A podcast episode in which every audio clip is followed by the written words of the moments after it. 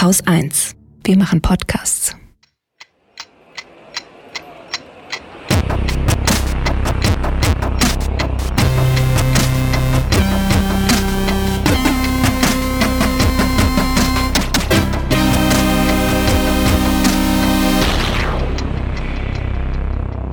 Willkommen zur Wochendämmerung vom 30. Oktober 2020 mit Corona, Streik in Belarus. Italien, Was bringen eigentlich Proteste am Beispiel Chile? der Wirtschaft, Flucht, Geheimagenten, dem sogenannten Lockdown. Katrin. Aber nicht ich, oder was? Weiß nicht, du sagst ja jetzt bestimmt noch was, ne? Ja, Luftverschmutzung, Rönecke. dem Supreme Court und anderen US-Meldungen Ja, und einer guten Nachricht. Und Holger Klein. ich habe gedacht, ich fasse mich im, im Intro ein wenig halt kürzer, aber Nicht so viel dabei, merke ich schon. Aber ach, ist nur so Kleinkram halt. Ja, bei mir auch. Ich muss sagen, ich saß heute so ungefähr eine Stunde lang, äh, die ich sonst verbracht hätte mit mich vorbereiten auf diese Sendung, einfach nur paralysiert an meinem Schreibtisch. Und ähm, warum das so ist, können wir ja gleich besprechen, wenn wir über Corona reden. Ich möchte aber gerne kurz über Belarus reden, weil ich das ja immer mache. Und zwar äh, endete ja am vergangenen Sonntag, am 25. Oktober, das Ultimatum, das die Opposition dem Präsidenten Lukaschenko gestellt hatte. Er sollte zurücktreten. Und ähm, das hat er nicht gemacht. Äh, wer hätte es gedacht? Ich, ich, Es sind dann tatsächlich auch wieder über 100.000 Menschen in Minsk und anderen Städten auf der Straße gewesen. Das heißt, die hören auch nicht auf und geben nicht auf. Es wurden wieder über 500 Menschen dabei festgenommen. Das heißt, das Einzige, was diesem Regime bleibt, ist Gewalt. Ne? Also zur Erinnerung an Hannah Arendt, Gewalt ist das, was man einsetzt, wenn man keine echte Macht mehr hat. Montag wurde dann tatsächlich gestreikt, also sehr breit. Äh, Studentinnen haben gestreikt, Läden, Cafés haben zugemacht, viele kleinere Firmen haben gesagt, okay, wir machen hier jetzt einen arbeitsfreien Tag, wir können uns das irgendwie leisten. Aber es wurde auch zum Beispiel bei Automobilherstellern gestreikt. Also es war schon nicht nur in bestimmten kleineren Bereichen, sondern auch bei den größeren Firmen ist es tatsächlich ähm, zum Streik gekommen. wer lässt denn da bauen in Belarus? Ach, das sind so belarussische Namen, die könnte ich dir jetzt Ach so, vorlesen. Die würden ich dachte, nicht jetzt sagen. irgendwie BMW, ich dachte irgendwie BMW oder sowas. Nee, Ähm, so Zuliefererfirmen Okay, meistens. Ne? Genau, und dann wurden da Menschenketten gebildet und demonstriert und weiter festgenommen, wie es eben so ist. Und dann hat Lukaschenko noch so einen ganz komischen Satz gesagt an die Streikenden, denn sie sollten sich mal überlegen, wer denn jetzt eigentlich ihre Kinder füttern soll. Ja, also so eine komische, pathetische Diktatoren-Bemerkung, würde ich mal sagen. Ja, bin gespannt, wie lange das da noch geht. Also wie lange auch vor allen Dingen die ähm, Demonstranten das durchhalten. In Belarus Also, wird es kalt im Winter. Ja, und Lukaschenko hält das halt ewig durch. Ne? Der ist stinkreich und hat äh, einen bewaffneten Apparat hinter sich. Ja, ich könnte jetzt gleich übergehen zu Chile. Was würde sich Mach. anbieten?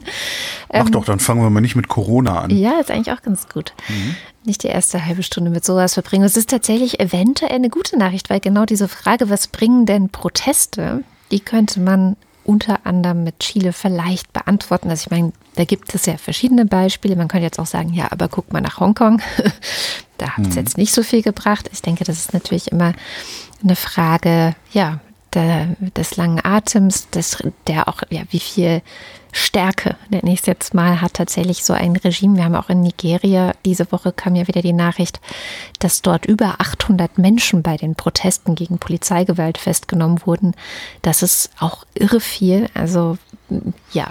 Ähm, aber. Würde man sich gelegentlich hier bei Demonstrationen auch mal wünschen, dass so viele festgenommen werden. Ne? Ja, bei manchen Demonstrationen schon. Aber Chile ist so ein Beispiel. Da haben wir vor einem Jahr schon mal auch mit der Scham drüber geredet und du hast, glaube ich, auch schon von dort berichtet oder wir haben länger darüber gesprochen, dass da ja Menschen gegen die krass neoliberale Politik auf die Straße gegangen sind. Damals ging es ja darum, dass irgendwie die Preise für den ÖPNV erhöht werden sollten. Und jetzt ist das Ergebnis ähm, fast ein Jahr später, dass äh, es am vergangenen Wochenende ein Referendum gab. Und ähm, in diesem Referendum wurde entschieden, dass es eine verfassungsgebende Versammlung geben soll.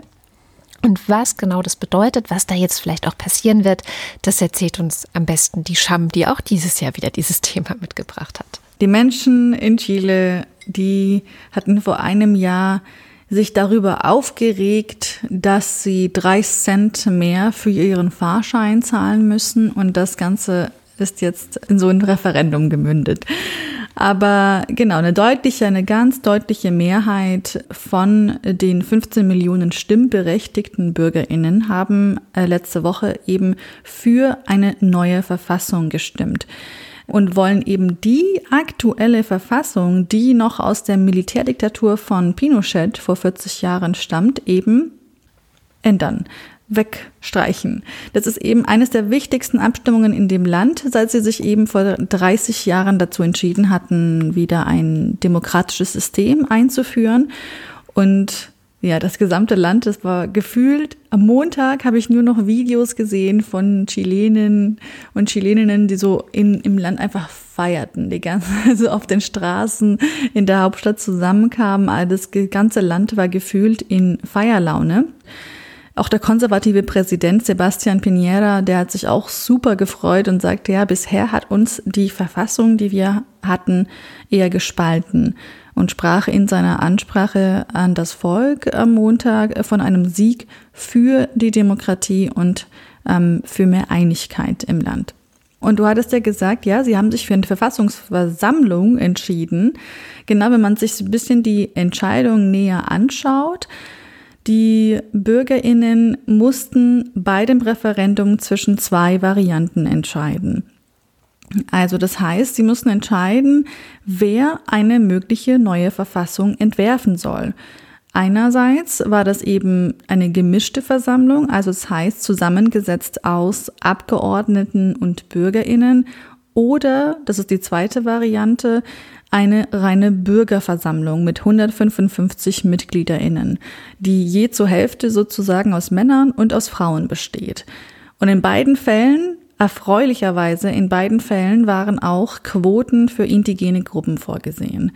Und die Bürgerinnen haben sich für die zweite Variante entschieden. Ähm, das heißt also eine reine Bürgerversammlung. Das neue Verfassungsgremium soll jetzt nächstes Jahr im April 2021 gewählt werden und dann soll nochmal im darauffolgenden Jahr ein erneutes Referendum darüber abgehalten werden. Und damit ist es auch das erste Mal in der Geschichte des Landes, dass die Bevölkerung an einem verfassungsgebenden Prozess teilnimmt. Und naja, und vielleicht, wenn man auch sich ganz kurz mal anschaut, wieso wollen denn sie, also wieso wollen die Chilenen die Verfassung ändern? Was war denn so schlecht an der letzten Verfassung oder an der aktuellen Verfassung? Und es ist nämlich so, dass die Verfassung aus einer Zeit stammt, in der das Land von einer Diktatur geführt wurde. Und das heißt, die Machtverteilung im Land fällt meistens in das Schoß der Zentralregierung. Und Bürgerinnen haben aktuell noch sehr begrenzte Einflussmöglichkeiten, was da jetzt eben passiert. Und daran gab es schon seit mehreren Jahren viel Kritik. Also auch jetzt nicht nur seit den letzten Oktoberprotesten, also seit letztem Jahr, sondern schon seit mehreren Jahren. Ähm, in einem Interview mit der Deutschen Welle, da erklärte der Politologe Gabriel Negretto ein wenig so ein bisschen ausführlicher, was eben die Kritik war oder ist und ähm, die große Kritik ist, naja, es fehlen grundlegende soziale Rechte und insbesondere die von Indigenen. Und die Verfassung hat eben dazu geführt, zwar einmal eine neue Mittelklasse im Land entstehen zu lassen. Also da gab es auf jeden Fall einen großen wirtschaftlichen Aufschwung im Land aufgrund dieser neoliberalen Verfassung aber dadurch eben, dass äh, die Verfassung in ihrer Ausgestaltung dafür gesorgt hat, dass der Staat auf ein Minimum reduziert wurde und das Sozialsystem privatisiert wurde, ist das Bildungs- und Gesundheitswesen einfach nicht gut genug. Gibt es viel zu hohe Lebenshaltungskosten, mickrige Renten und eben eine hohe private Verschuldung. Und deswegen gingen natürlich die ganzen SchülerInnen damals, letztes Jahr, hatten die begonnen mit den Protesten und gesagt, so, nochmal drei Cent mehr für, für, für einen Fahrschein, das geht doch nicht. Und sie gingen dann auf die Straße und irgendwie so ein bisschen breit, ein, ein, ein breiter gesellschaftlicher Konsens hat sich dann nach einigen Wochen in Chile gebildet und gesagt, ja, das stimmt, wir wollen nicht noch mehr zahlen. Und das Paradoxe ist auch so ein bisschen, dass zu einem guten Teil genau die Menschen aus der Mittelklasse sind, die jetzt unzufrieden sind und auf die Straße gehen und sagen, wir fühlen uns ausgebeutet. Wir arbeiten teilweise sieben Tage die Woche, merken aber, wie wenig wir vom Staat zurückbekommen. Und, und jetzt wollen sie eben genau das, was sie bisher versäumt haben, nämlich wirklich tiefgreifende Reformen durchführen, genau das jetzt nachholen. Und ja, also ich wünsche dem Land auf jeden Fall sehr, sehr viel Erfolg. Es sind auch sehr viele neue, also das sind sehr viele weitere Schritte erforderlich, aber der erste große ist schon mal getan. Ja. Ja. Mal abwarten. Wie lange wird das dauern? Wahrscheinlich eine ganze Weile, ne? Aber ich dachte auch, ja. es ist nicht nur, dass es zeigt, dass Proteste schon mal grundsätzlich auch Politik in Gang bringen können, sondern vielleicht wird Chile uns ja auch noch zeigen, dass es einen Weg zurück aus dem Neoliberalismus gibt. Mal sehen. Oh ja, den gibt es eigentlich immer. Ne? Das mhm. fängt damit an, dass man Steuern erhöht ja. und den Staat ein bisschen besser ausstattet. Ja. Naja, äh, Corona oder noch nicht? Ach, meinetwegen. nee, wir können auch mal, also es gibt was Neues von Wirecard. Mhm. Ähm, nicht viel leider, ist nur eine relativ kurze DPA-Meldung. Dem Generalbundesanwalt würden Anhaltspunkte vorliegen, dass ähm, Janmar Salek, also es ist dieser abgetauchte äh, ehemalige Vorstandshansel äh, von Wirecard, der Vorstandschef, ich weiß noch nicht mal mehr, was sein Beruf war, es ist alles so peinlich, ähm, dass der von einem Mitarbeiter des äh, österreichischen Geheimdienstes, also es ist das Bundesamt für Verfassungsschutz und Terrorismusbekämpfung heißen die, das ist kein richtiger Geheimdienst, also Österreich Österreich hat nicht mal einen richtigen Geheimdienst, die haben auch keine Marine, ähm, sondern es ist so eine, ja, so eine Polizei-Nachrichtendienst-Kombination, also so ein ganz komisches Konstrukt. Jedenfalls ist er von dem, was ungefähr unserem Verfassungsschutz entspricht, als Vertrauensperson geführt worden. Das heißt, es kann sehr gut sein, dass dieses Bundesamt und damit das österreichische Innenministerium ein V-Mann in einem bundesdeutschen DAX-Unternehmen platziert hat, hm. was eine ziemliche Unverschämtheit wäre. Wobei die Frage ist, ob die Bundesrepublik das nicht auch bei österreichischen Unternehmen gemacht hat, wobei ich mir jetzt kein gutes keins vorstellen könnte, wo, wo sich das lohnt. Ich, ich bash gerade Österreich, das ist nicht nett, ne? Ähm, also es wäre eine relative Frechheit jedenfalls, wenn die das gemacht hätten, also wenn Marsalek tatsächlich äh, ein V-Mann für die gewesen wäre. Und es gab noch, das habe ich auch gefunden in der Süddeutschen Zeitung, ich glaube, es ist hinter der Paywall, ich bin nicht sicher, ein Interview mit einem Geheimdienstexperten, der sagte, dass äh, ein Mann wie Jan Marsalek für jeden Geheimdienst eine Goldgrube wäre, weil Diplomatenpass, sehr viel unterwegs, du merkst James Bond, ne? Mhm. Diplomatenpass, sehr viel unterwegs, kennt viele Entscheidungsträger, ist trotzdem relativ anonym, weil er ja in der zweiten Reihe steht, ist halt nicht irgendwie so ein Staatslenker oder sowas oder mhm. Mark Zuckerberg. Ähm, und hat trotzdem Einblicke in die höchsten Kreise äh, der, der deutschen Wirtschaft und auch noch dieser mh, hm, äußerst dubiosen mh, hm, Finanzbranche, in der er ja auch gearbeitet hat. Ähm, Außerdem meinte er, es könnte gut sein, dass Masalek äh, als Zahlungskurier unterwegs gewesen wäre, der für verschiedenste Geheimdienste zum Beispiel Kreditkarten äh, ausgegeben zur Verfügung gestellt hätte.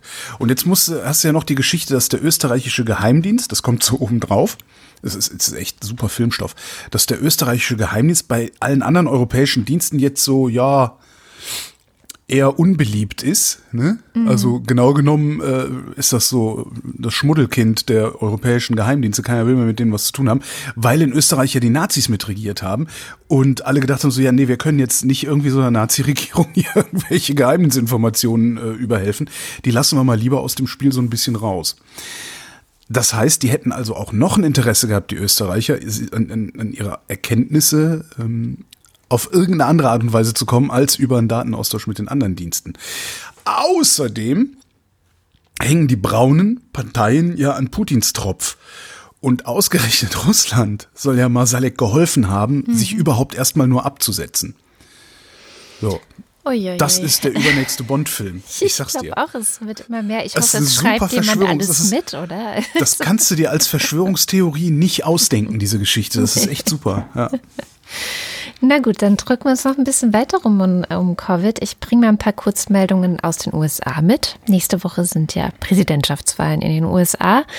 Ähm, die meisten Leute sind sehr zurückhaltend mit Prognosen und sagen dann aber meistens doch, na ja, aber es ist nicht 2016 und ein bisschen mehr wissen wir vielleicht doch. Wir wissen zum Beispiel, dass so viele Leute wie noch nie bisher an den äh, Wahlen schon teilgenommen haben. Also es gibt ja die Möglichkeit, vorher schon abzustimmen, Briefe zum Beispiel. Ähm, da sieht es, also das deut, deutet schon so ein bisschen darauf hin, dass die Leute ja sich mehr darum kümmern, was da jetzt passiert oder wie das Ergebnis sein wird, als sie es vielleicht noch vor vier Jahren getan haben. Also es war ja eins der großen Probleme 2016, dass die ähm, Kampagne oder ein Teil der Kampagne für Donald Trump, ob es jetzt seine eigene offizielle Wahlkampagne war oder eben die mehr oder weniger nachgewiesenen Einmischungen von anderswo, zum Beispiel aus Russland, aber die zielten ja alle letztendlich darauf hin, ähm, mögliche Wähler der demokratischen Kandidatin Hillary Clinton dazu zu bringen, nicht wählen zu gehen. Und ähm, mhm. deswegen ist es so eine wichtige Nachricht zu sehen, ah, okay, es gehen wirklich viele wählen. Also die Leute nehmen das schon mal ernst. Ähm, dann hat der hat der Senat in den USA jetzt tatsächlich die Kandidatin Amy Coney Bennett, äh, Barrett Bennett? Ähm, ähm, weiß ich auch nicht, diese seltsame Richterin. genau. Äh, auf den äh, frei, frei, frei, gewordenen Supreme Court Platz von ähm, der gestorbenen Ruth Bader Ginsburg gesetzt. Sie haben also wirklich eine Frau dahingesetzt, die in der Vergangenheit bei Anti-Abtreibungskampagnen mitgemacht hat, die äh, auch wirklich in der Anhörung, also es gab ein, ein gutes The Daily zu dieser äh, Anhörung im Senat, also die KandidatInnen werden ja stundenlang dann in den, im Senat angehört, müssen Fragen beantworten. Und die Demokraten haben natürlich, die demokratischen Senatoren haben natürlich die Chance genutzt und sie auch zu diesen Themen, diesen heiklen Themen befragt. Und sie hat es geschafft, keine klare Aussage zu geben. Also, dass natürlich ihre, also beziehungsweise sie hat versucht, es so hinzustellen, als gäbe es eine persönliche Meinung, die sie hätte und eine quasi richterliche ähm, ja, Obligation, die sie dann ausführen würde, die dann natürlich nur darauf beruht, was Recht und Gesetz ist. Und als ließe genau. sich das komplett voneinander trennen. Genau, Richter haben nie ihre persönliche Meinung, auch in der Urteilsfindung oder Urteilsbegründung. Nie. Nie, genau. Naja, Darum hat Trump also, sie da auch hingesetzt, genau. weil sie völlig neutral ist. Ja, ja. genau. Ja. Also die Tante sitzt da jetzt. Das heißt auch, dass die konservative Mehrheit im Supreme Court jetzt 6 zu 3 beträgt. Ich, was ich da ja so krass finde, ist ja nicht mal das konservative Mehrheit. Könnte man ja mit leben, wenn die sich mhm. alle an die Verfassung halten würden. Aber diese Amy Coney, Coney Frau, äh, die ist ja, was, was die Verfassung, die amerikanische Verfassung angeht, ist sie ja sowas wie so eine Evangelikale. Ja. Oder, oder Kreationistin, also ne, die das Ding wörtlich auslegt. Das finde ich halt echt bedenklich. Ja. Weil damit kannst du das im Grunde vergessen. Wenn, ne, also, ja, naja. Ja, es ist nicht unser Land, soll sie, die mal machen. Sie wird dann halt eventuell mal gucken, wenn es wirklich dazu kommt, dass der Supreme Court über irgendwas entscheiden muss, was mit der Wahl zu tun hatte, dann ist sie natürlich auch jetzt mit von der Partie. Naja, und ähm, dann gibt es noch Dr. Anthony Fauci, den, mhm. ähm, ja, den, wie nennt man ihn? Den bist du doch bei Corona. Den Herrn Wieler der USA quasi der gerade versucht, wieder Gehör zu finden. Der warnt und sagt, ähm, die Verbreitung wird immer krasser und die Krankenhauskapazitäten werden immer schlechter. Auch flächendeckend ähm, wird es immer enger. Und ich äh, denke mal, er wird hoffen, dass Joe Biden gewinnt, wobei ihm das auch nicht so viel bringt, denn Biden würde dann ja erst im Januar wirklich mhm. als Präsident vereidigt werden. Das heißt, bis dahin ist das Ganze auch noch offen. Aber Trump hört ihm nicht zu. Es ist schon sehr faszinierend, dabei zuzuschauen, wie du so einerseits die Nachrichten hast, wo Fauci zu Wort kommt und eben sagt, wie die Lage dort ist. Und dann guckst du in den Twitter-Kanal von Donald Trump und auch Pressekonferenzen an und was weiß ich. Und tatsächlich ist es wieder so wie vor der Covid-19-Erkrankung, die er selber ja auf wundersame Weise und mit God's Blessing ähm, überlebt hat Ja, klar. Also ich meine, der ist ja auch kein Präsident. Der ist Präsident, aber der ist halt kein Präsident. Ja. Das darf man nie vergessen. Ähm, der Mindestlohn wird steigen. Das, ähm, ähm, äh, das, was rede ich denn? Genau. Also ähm, man hat sich, der Bundestag hat sich darauf geeinigt. Der Bundestag hat sich darauf geeinigt, den Mindestlohn bis Mitte 22, 2022 auf 10,45 Euro pro Stunde steigen zu lassen.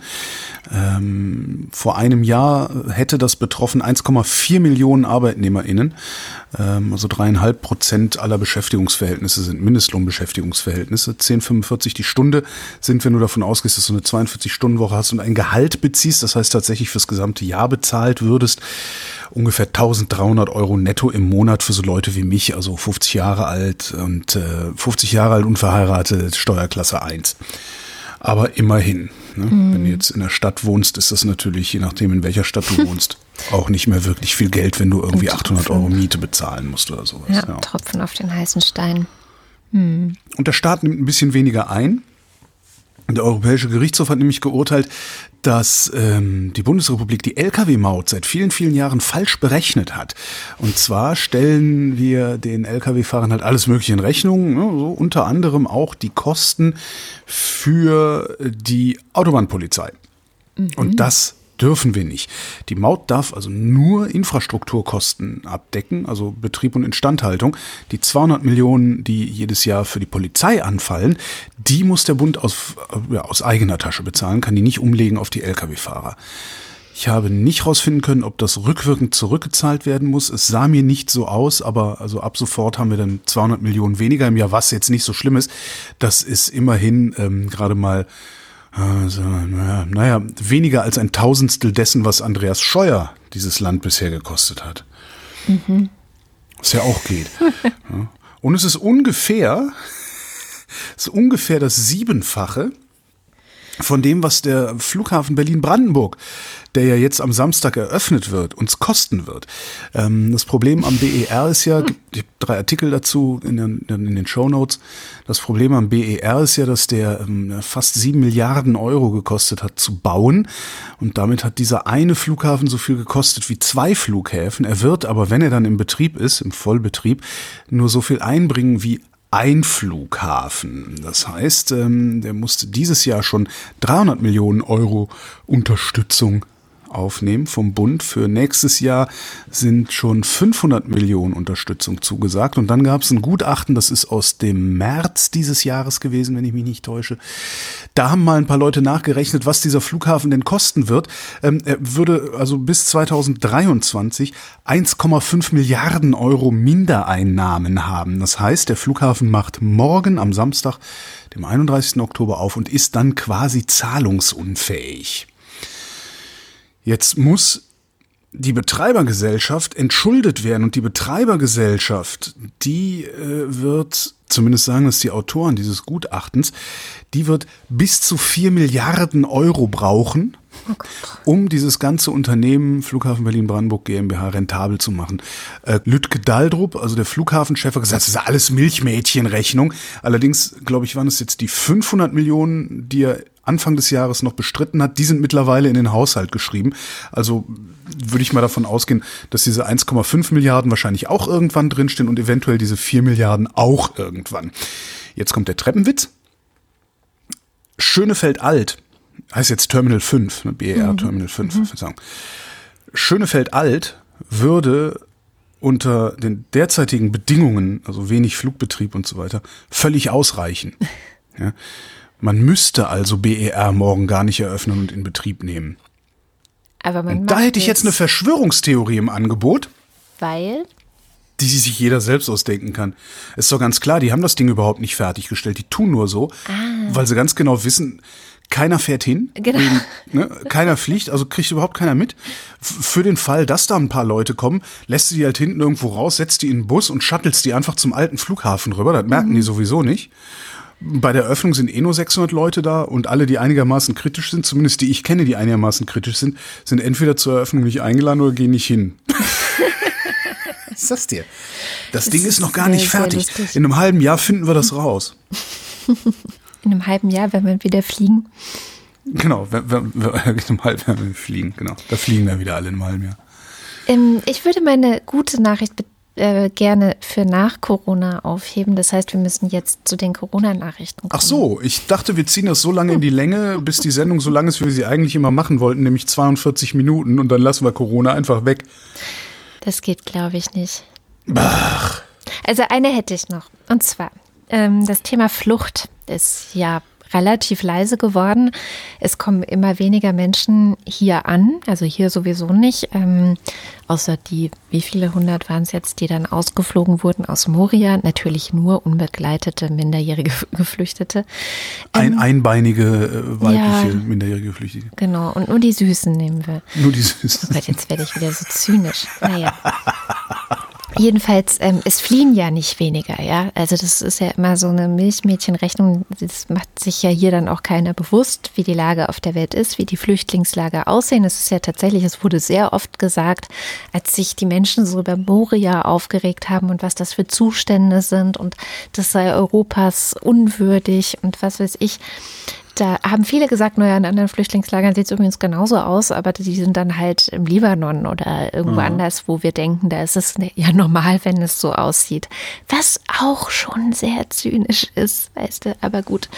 Ähm, jetzt gibt es aber natürlich ähm, immer mehr andere Routen, weil anscheinend vielleicht auch diese sogenannte beabsichtigte Abschreckung, die ja immer wieder auch gefallen ist. Also man, dass die griechische Regierung versucht klarzumachen, ihr braucht nicht hierher kommen und deswegen vielleicht auch, das ist so wieder eine Verschwörungstheorie, durchaus absichtlich solche Bilder produziert, wie sie aus Moria ähm, um die Welt gegangen sind, ist halt auch immer die Frage, sind sie wirklich um die Welt gegangen? Ne? Also kommen sie bei denen ja. an, die sie sehen sollen. Aber gut, können wir jetzt hier nicht klären.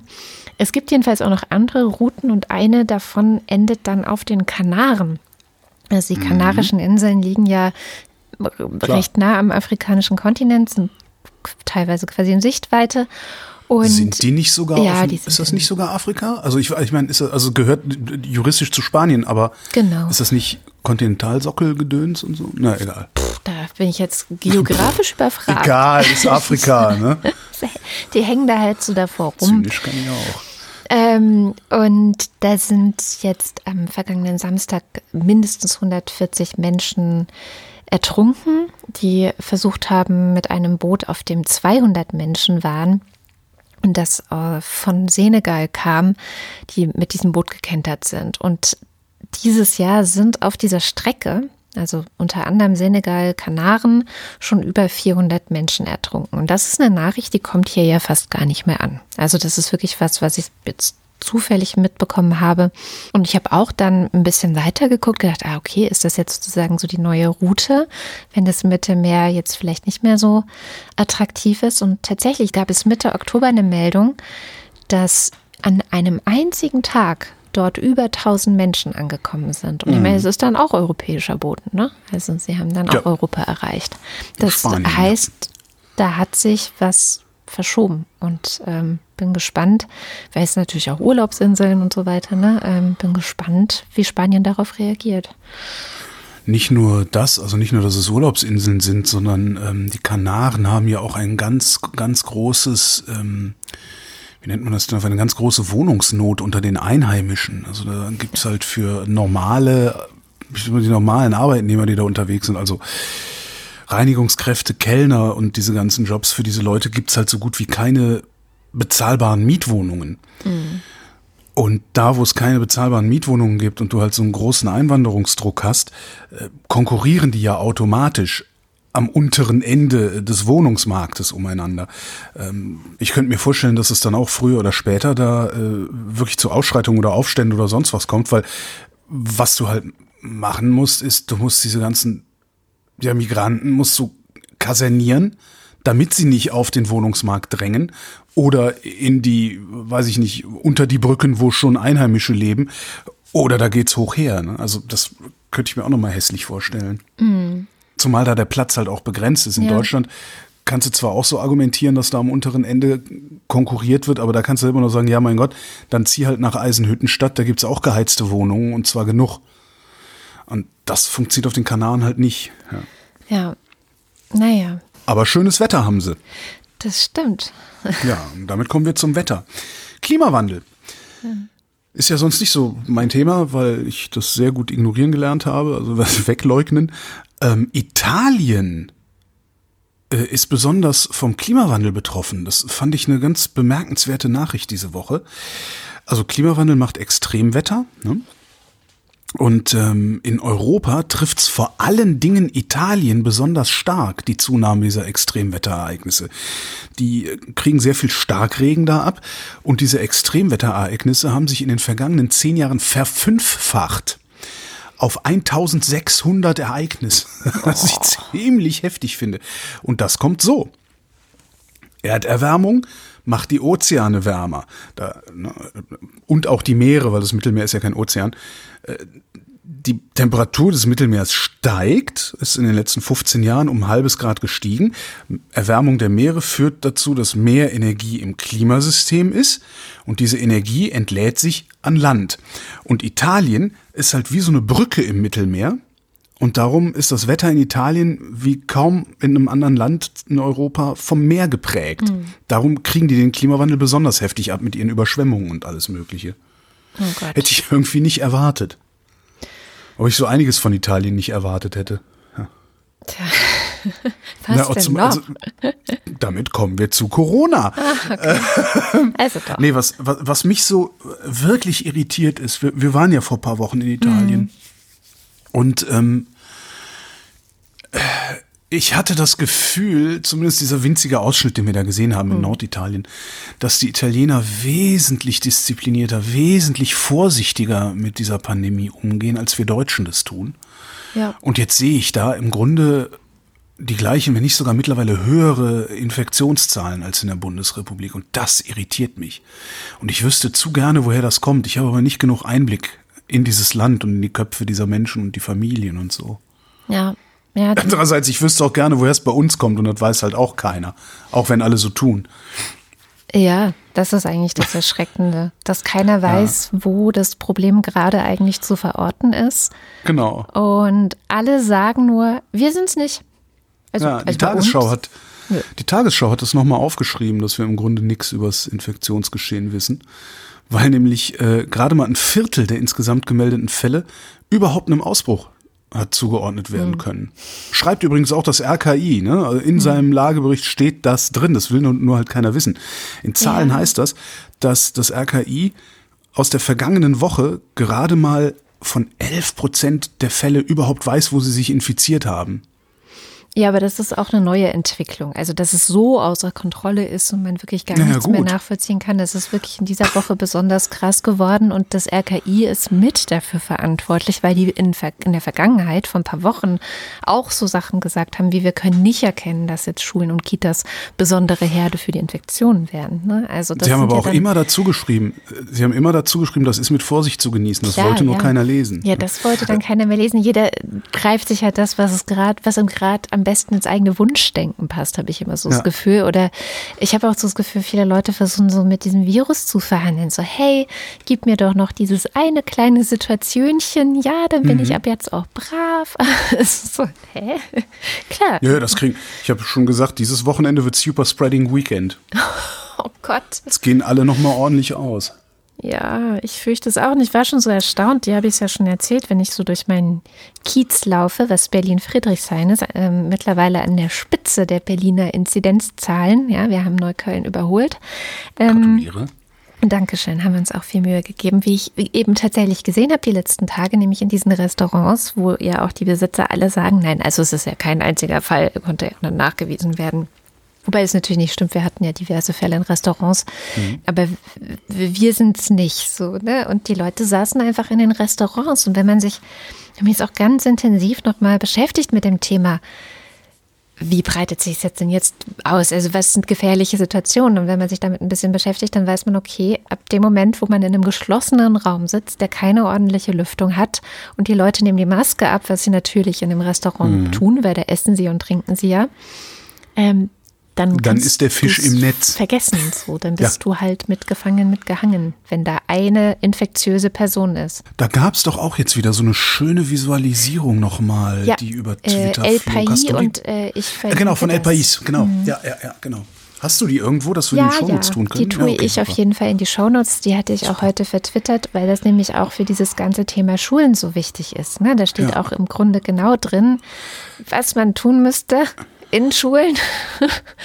Und es passiert halt nicht. Das ist auch der Grund, warum ich heute paralysiert vor meinem Rechner an meinem Schreibtisch saß, weil Berlin ähm, beschlossen hat, äh, sich die Augen und die Ohren und den, die, den Mund, also den Mund nicht, aber das alles zuzuhalten und zu sagen, la la la la la. Ähm, ja, es ist Ja, was ich ganz interessant fand, gibt es so eine Pressemeldung, die hast du auch vertwittert, da habe ich die gesehen. Ähm, da steht drin, ähm, jeden Donnerstag beraten Gesundheitsamt, Schulaufsicht und Bildungsstadtrat äh, über die aktuelle Zuteilung der Schulen laut Stufenplan. Da werden dann, in vier Stufen aufgeteilt für alle, die es nicht kennen. Äh, wir haben vier Stufen, grün, gelb, orange und rot. Ähm, nach den Herbstferien haben sie einfach festgelegt, dass wir mit gelb starten. Das heißt, alles wie gehabt, auf den Gängen wird Maske getragen. Nicht ganz alles wie gehabt. Also gelb bedeutet für die Oberschulen, also für die ähm, Oberstufen äh, ab 11. Klasse Maskenpflicht im Unterricht, auch für die Berufsschulen und für die Lehrerinnen und Lehrer. Die tragen eine Maske Okay. im Unterricht. Ähm, Ergebnis der heutigen Beratung ist, dass alle Grundschulen weiterhin gelb bleiben, da bisher kein höher erhöhtes Infektionsgeschehen beobachtet werden kann. Da habe ich dann mal die ähm, Bezirksbürgermeisterin von Friedrichshain-Kreuzberg auf Twitter gefragt, äh, wie diese Leute das Infektionsgeschehen an den Schulen denn überhaupt beobachten, falls sie überhaupt irgendwas anderes machen, als bloß abzuwarten, ob zufällig irgendwo eine Infektion gemeldet wird. Ähm, daraufhin hat sie zurückgefragt, was ist denn, äh, sie schreibt dann, Schulstadtrat, Schulaufsicht und Gesundheitsamt stehen in sehr engem Austausch zum Infektionsgeschehen in den bezirklichen Schulen. Ja. Ja, Mehr das stand auch in der Pressemeldung. nicht, ja. Doch, doch. Es, Ja? äh, ich habe dann, ich habe dann ja nochmal nachgefragt und habe nach Testen gefragt und habe gefragt, ob es denn vielleicht Reihen oder Pooltests in den Schulen geben würde, um überhaupt mal rauszufinden, wie das Infektionsgeschehen da ist. Und Mhm. die Antwort lautet Nein. Daraufhin meine Frage: Wie kann man dann das Infektionsgeschehen beobachten? Darauf habe ich dann keine Antwort mehr bekommen.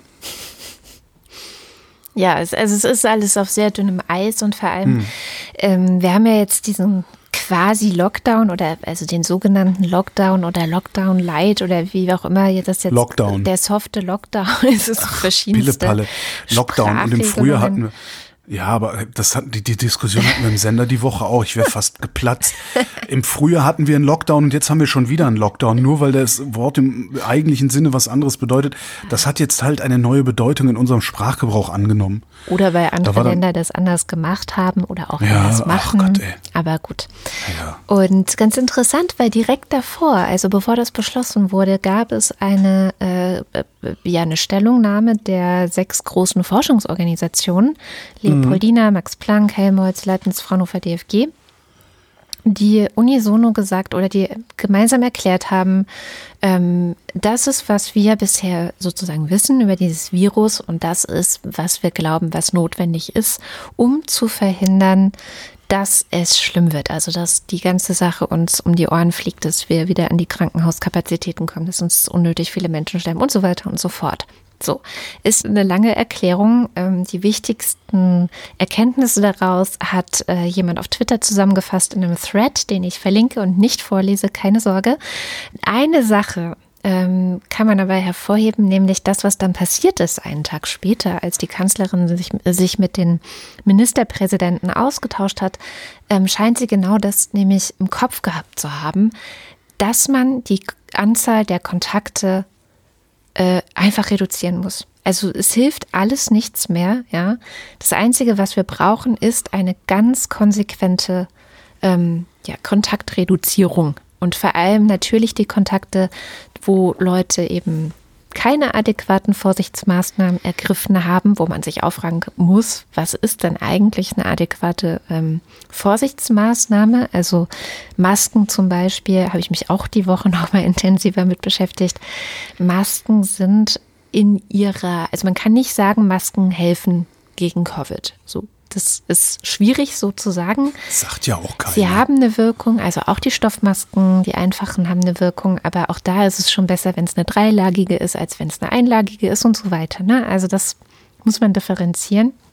Aber wenn es wie in diesen Restaurants, wo die Leute drin saßen und die wirklich voll waren vergangene Woche, da ist halt nichts mit Kontaktreduzierung ja. so, sondern ja. das ist halt das Gegenteil. Und, und wenn ich mir überlege, wie die Restaurants bei dir da in der Ecke aussehen, das ist ja, das sind ja auch jetzt nicht unbedingt Räumlichkeiten, wo du das gute alte Querlüften machen könntest, sondern das sind ja oft, ich sag mal, die sind ja Folge. relativ schlauchartig, wenn man so will. Du hast halt mhm. halt eine große Front mit Fenstern vorne, genau. da kannst du Luft machen, aber nach hinten äh, ist gar nichts und dann kommt die Küche. Und die Luft haben sie ja auch schon nicht mehr gemacht. Also diese Woche war es einfach ja. kalt und unangenehm. Das hat man dann, ich bin einmal S-Bahn gefahren, da wurden auch die Fenster nicht mehr aufgemacht und die Fenster Echt? werden auch hier in den Restaurants nicht mehr. Ich habe die dann immer aufgemacht, die Leute dann schon böse oh. geguckt. Wie kann sie jetzt, das ist doch so kalt die kriegt einen Zug. So haben die genau. geguckt. Ähm, genau, und es, das Einzige ist wirklich ähm, jetzt zu sagen, mit dem Hammer wieder drauf. Es ist wieder der Hammer. Und das verstehen aber so viele nicht. Ja? Dann gehen die Veranstaltungsbranche demonstrieren und alle jammern sie jetzt auch schon wieder. Verstehe ich ja auch, es ist auch scheiße. Ich war auch erst total irritiert. Und ich glaube, eins der großen Probleme, die wir gerade haben, ist ein Verständnisproblem, eine Verständnislücke. Also es gibt so Leute, die lesen dann so ein Thread auf äh, Twitter oder so eine Erklärung von diesen Wissenschaftsorganisationen oder die hören vielleicht auch mal so einen Podcast wie das Coronavirus Update oder was weiß ich. Ja, also sie sind so einigermaßen auf dem Stand. Aber die aller, aller, allermeisten Menschen ist inzwischen mein Eindruck, sind es nicht. Mhm. So, und ähm, verstehen das nicht. Und da kommt es dann natürlich komisch an, wenn auf einmal, also gefühlt, auf einmal aus dem Nichts so ein Beschluss kommt mhm. von, hey, ab nächste Woche Montag ist ja alles dicht für einen ganzen Monat. Ja. Sicherlich auch ein Medienproblem, mhm. ne? also, weil natürlich wir Medien am Ende immer noch davon ausgehen, dass die Menschen uns durchgehend nutzen. So wie in den 80er Jahren halt. Da hast du halt deine, deine drei Fernsehsender gehabt, die du geguckt hast, oder vier oder fünf, äh, deine Zeitungen gehabt, die im Haushalt war. Und im Grunde liefen vielleicht ja zwei, zwei Radiosender, die du den ganzen Tag gehört hast. Ähm, und da war natürlich jeder in irgendeiner Form zumindest basal informiert. Aber das hast du heutzutage ja tatsächlich nicht mehr. Und oft, das, das ist eigentlich das Schlimmste, äh, auf die äh, Boulevardmedien kannst du dich halt überhaupt nicht verlassen im Moment, nee. weil die Bildzeitung halt mit aller Macht äh, gegen alles schießt, was in irgendeiner Form man als vernünftig im Umgang mit der Pandemie bezeichnen könnte. So, wenn du am Bütchen vorbeigehst, ist ja, die Schlagzeilen der, der Bild und oft auch der BZ sind halt immer so, dass du denkst, boah, ey, die wollen uns alle nur, ja, so halt wie, die, wie diese Covidioten-Demo. Ähm, also der Boulevard liefert gerade Futter für die Covidioten-Demos. Nicht nur der. Ja, und das ist halt das, was du, was du mitbekommst, wenn du, wenn du zur S-Bahn läufst. Ne? Das stimmt. Aber es war, ist ja nicht nur der Boulevard, es ist ja auch so jemand wie der Kubicki, der dann im Tagesspiegel schreibt. Äh, ja, aber das sieht keiner. Das sei ja nicht mehr demokratisch, ähm, dieser Lockdown. Und also. Ja, aber das, das, ist nicht auf der, das ist nicht auf der Titelseite über dem Bruch und das siehst das du nicht fünfmal im Augenwinkel auf dem Weg zur Arbeit, weil das ist ja, wie das funktioniert. Du siehst es einfach fünfmal und mhm. dann sickert das irgendwie in dein Bewusstsein ein und du weißt noch nicht mal, wie du auf diese Idee gekommen bist, aber du hast auf einmal eine Idee. Ja. Ja, okay. Trotzdem finde ich es auch, ich würde jetzt die ähm, anderen Medien gar nicht so schnell vom Haken lassen. Ich finde es auch schwierig, wie äh, seitdem bekannt ist, dass es diesen Lockdown geben wird, wie das geframed wird. Wen wird es am härtesten treffen? Ähm, keine, kein Plan für die Kultur ähm, und, ja. und so. Also es ist schon, es, es ist so ein Katastrophenjournalismus, der im Grunde anstatt zu erklären, warum passiert das gerade, was sind die Hintergründe ja. davon. Ähm, das passiert ja, weil jetzt schon, die, wie wir es gerade hatten, die Gesundheitsämter nicht mehr hinterherkommen. Ja, also ja. das ist einer der Gründe. Das passiert, weil die Krankenhauskapazitäten, wenn wir so weitermachen, in zwei Wochen aufgebraucht sind und so. Also es gibt ja knallharte Zahlen, die mhm. sagen, wir müssen jetzt sofort handeln, sofort. Und es gibt keine Sekunde mehr, die wir warten können im Grunde. Das ist dann vielleicht auch die tägliche Meldung der Neuinfizierten vielleicht gar keine so gute Idee. Also zumindest mhm. nur die Neuinfizierten zu melden. Ja. Sondern vielleicht wäre es schlau, wenn dann da tatsächlich immer dabei stehen würde, wir haben heute 18.000 Neuinfizierte. Wenn wir nichts ändern, haben wir am Montag, keine Ahnung, 36.000 Neuinfizierte und es sind pro Klinik nur noch zwei Betten frei. Oder irgendwie, weißt du, dass man das Ganze auch vielleicht so ein bisschen ins Verhältnis gesetzt kriegt. So was. Weil das ist ja auch so ein Problem. Ja du, du weißt ja eigentlich gar nicht so genau, wo du dran bist. Ich meine, wenn du die ganze Zeit dir das anguckst und beobachtest und verfolgst, dann, dann hast du ein Gefühl davon, dass 18.000 echt scheiße ist. Aber aus dem Stand sagen zu können, wie lange hätten wir denn eigentlich noch, wenn jetzt einfach so weiter äh, laufen gelassen würde, könnte ich auch nicht sagen. Ja, und ich meine, in Berlin zum Beispiel gibt es ja diese Ampel, also das sozusagen klar dargestellt ist, wann werden die Krankenhauskapazitäten eng. Und hier sind irgendwie wohl noch 12 Prozent der Intensivbetten mhm. frei, so für Covid, für potenzielle Covid-Patienten. Die Intensivbelegung hat sich ja auch in den letzten zwei Wochen verdoppelt. Und Angela Merkel hat es eigentlich ganz schön gesagt in der Pressekonferenz. Und das, das ist was, was viel weiter irgendwie getragen werden müsste. Ich will, bevor ich die Beschlüsse im Einzelnen noch erläutere, ein wenig genauer sagen, was die derzeitige Pandemielage so ernst macht. Es geht hier darum, dass das Tempo des Virus und seiner Verbreitung äh, besonders hoch ist. Wir erleben einen exponentiellen Anstieg der Zahlen mit Verdopplungszeiten, die sich weiter verkürzt haben.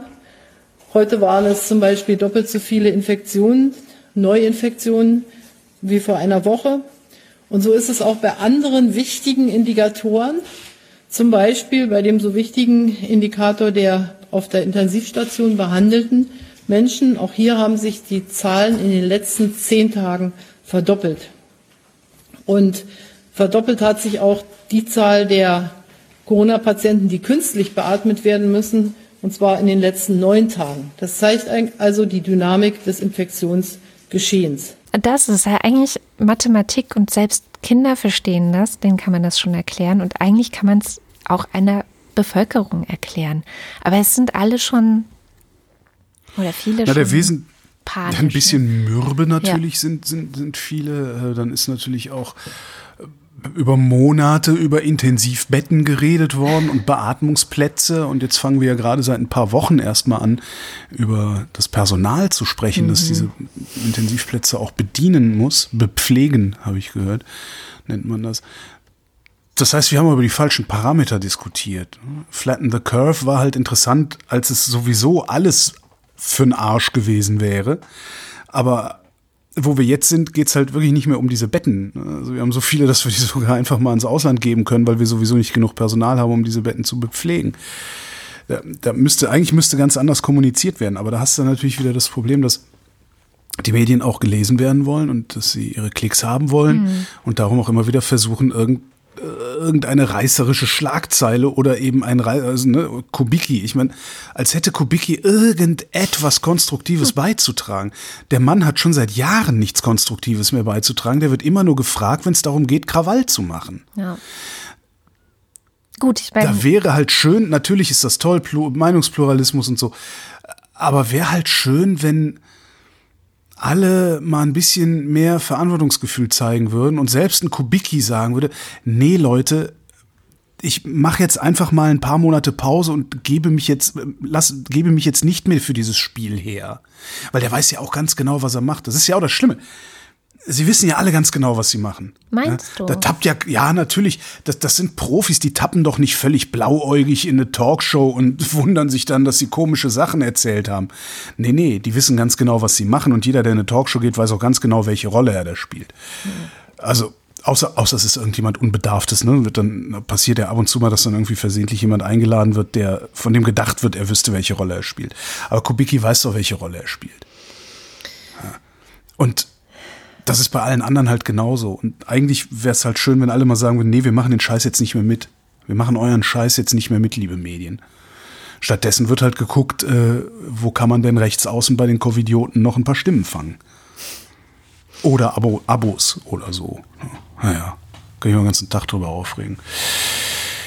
Die Hans-Böckler-Stiftung hat äh, in zwei Wellen mal repräsentativ geguckt, wer zu den größten Verlierern der Pandemie bisher gehört. Und Da geht es natürlich um Geld, also Geld und Einkommen. Interessanterweise haben Menschen mit Migrationshintergrund mehr Verluste eingefahren als, wie nennt man es, als Almans. Und zwar, und das finde ich faszinierend, unabhängig von Schulabschluss oder Qualifikationsniveau. krass. Mhm. Böckler sagt, eventuell sieht man da Diskriminierungseffekte. Da haben sie aber nicht genau reingucken können. Also das hat die Studie nicht, aus, nicht ergeben. Eltern mussten häufiger auf Einkommen verzichten als Kinderlose. Wer vor der Krise ein niedriges Einkommen hatte, musste überdurchschnittlich hohe Verluste wegstecken.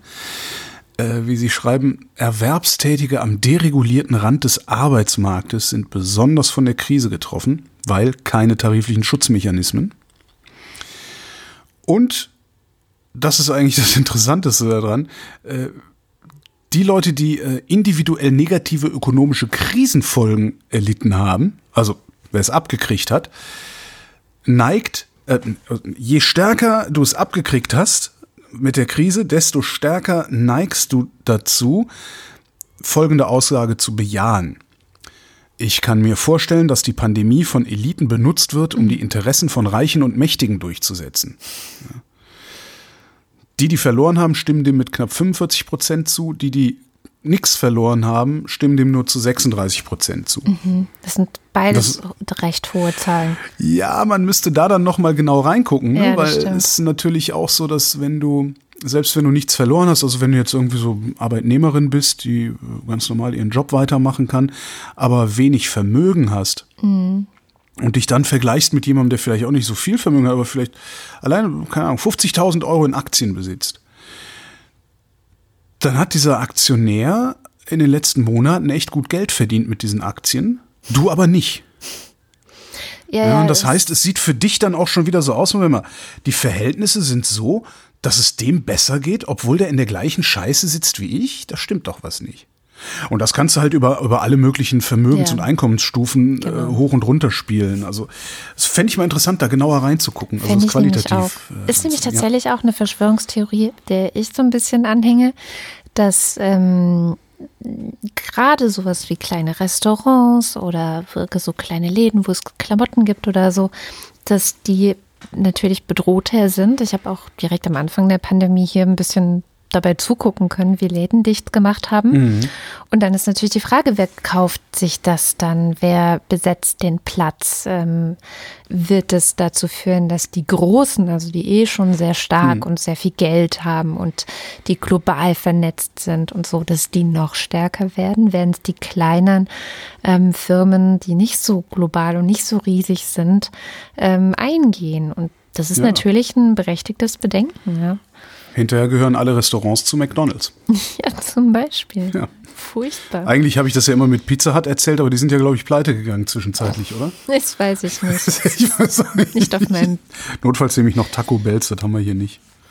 Ähm, was auch teurer wird übrigens, auch äh, pandemiebedingt, unter anderem pandemiebedingt, sind die Weihnachtsbäume. Die gute alte Nordmantanne kostet normalerweise zwischen 18 und 23 Euro, also letztes Jahr 18 bis 23 Euro. Dieses Jahr ähm, dürften die zwischen 20 und 27 Euro kosten. Äh, allein schon wegen der Hygienekonzepte, ja, weil die müssen halt mehr Platz vorhalten und mehr Personal einsetzen. Außerdem die Schweinepest. Hm. Die Schweinepest macht die Weihnachtsbäume teurer. Falls wir überhaupt Weihnachten haben, wir gehen ja nächste Woche in den Lockdown, um überhaupt Weihnachten zu haben. Also das heißt, zur Strafe, wenn das nicht klappt, wird Weihnachten verboten. Naja. Hast du gerade auch die Juden und Muslime lachen hören? Jedenfalls, also Schweinepest. Ähm, es gibt Sperrzonen wegen der Schweinepest. Mhm. Und alles, was in diesen Sperrzonen ist, darf aus diesen Sperrzonen nicht raus. Ja? Okay. Insbesondere so Sachen, die im Wald sich aufhalten, was ja. Bäume ja in der Regel machen. Ach so, ähm, jetzt habe ich es wenn also, mhm. Wenn also so ein, eine Baumschule oder ein, ein Forst oder sowas in einem Sperrbezirk ist, darf er keine Bäume aus dem Sperrbezirk rausbringen. Das heißt, sie gehen davon aus, dass sie gar nicht so viele Bäume im Angebot haben. Ja, ein knappes Angebot, hohe Preise. Das arme Weihnachten. Oh Mann, ey. Damit bin ich auch schon fertig mit Corona übrigens. Ich noch nicht. Human Rights Watch okay. hat nämlich eine Debatte losgetreten oder versucht es loszutreten zum Thema Impfen. Und zwar fragen die, wer kriegt denn überhaupt dann den Impfstoff, wenn er da ist und wer nicht. Also, so also ich hätte da einen Vorschlag. Global gesehen. Ja, schlag mal ich. vor. Ja, du. also auch global gesehen. Ja. Ich. Ja.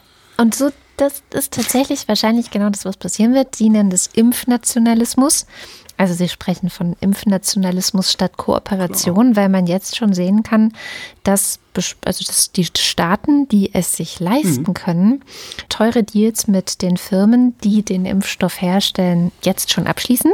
Das haben die doch vor Monaten, stand das doch schon mal in der Zeitung. Irgendwie Deutschland sichert sich so und so viele Millionen Impfdosen, wo ich auch dachte, Woher wissen überhaupt, dass der Anbieter welche haben wird, wenn es soweit ist?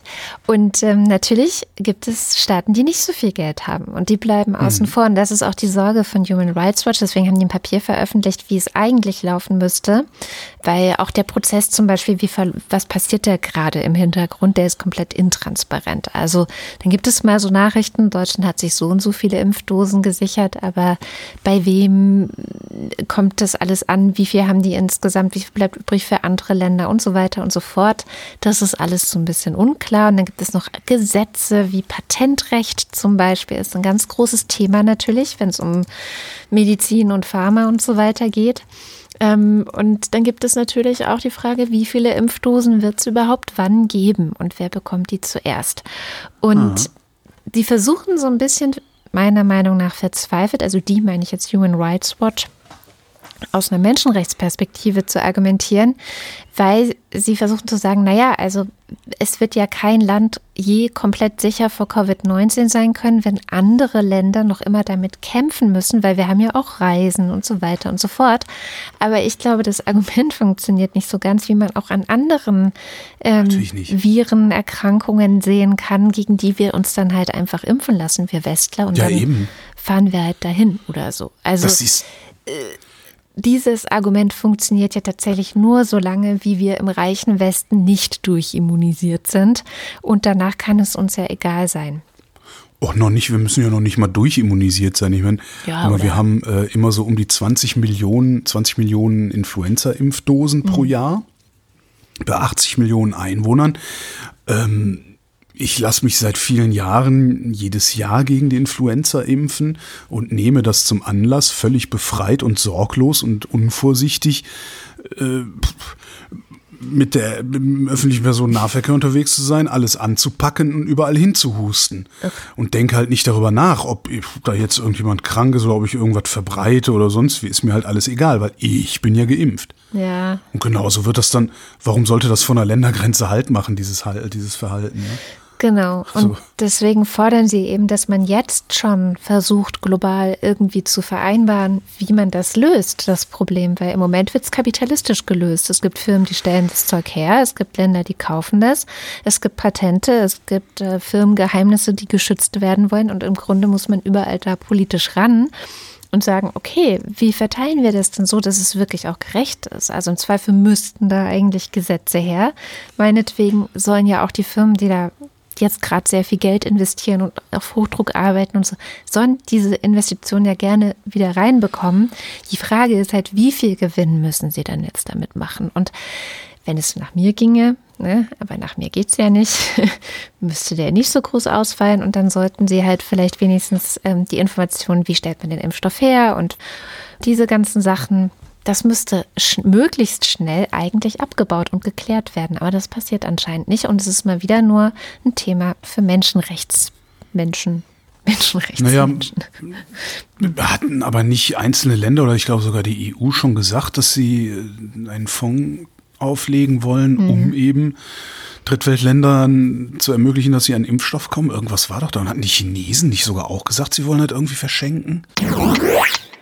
Hallo und entschuldigt bitte die Unterbrechung. Hier ist Katrin nochmal aus der Postproduktion mit einem kleinen Faktencheck. Tatsächlich hat Holger an der Stelle recht. Äh, Deutschland ist der Impfstoffplattform COVAX beigetreten, die sich für eine faire Verteilung zukünftiger Impfstoffe einsetzt. Ich lese einfach mal das Statement des Auswärtigen Amtes dazu äh, kurz vor oder ein Teil davon. Die Pandemie kann nur besiegt werden, wenn sie weltweit unter Kontrolle gebracht wird. Niemand ist sicher, bis alle sicher sind. Impfstoffe müssen daher weltweit zugänglich und bezahlbar sein. Diesem Ziel hat sich die Plattform COVAX unter der Führung der Impfallianz Gavi, der Weltgesundheitsorganisation und der Forschungsallianz CEPI verschrieben. Dabei schließen sich Staaten weltweit zusammen, um gemeinsam zwei Milliarden Dosen Impfstoffe einzukaufen und fair zu verteilen. Es geht darum, zum Beispiel auch Pfleger und Ärztinnen in Afrika prioritär zu versorgen und nicht nur die gesamte Bevölkerung in den Industriestaaten. Zitat Ende.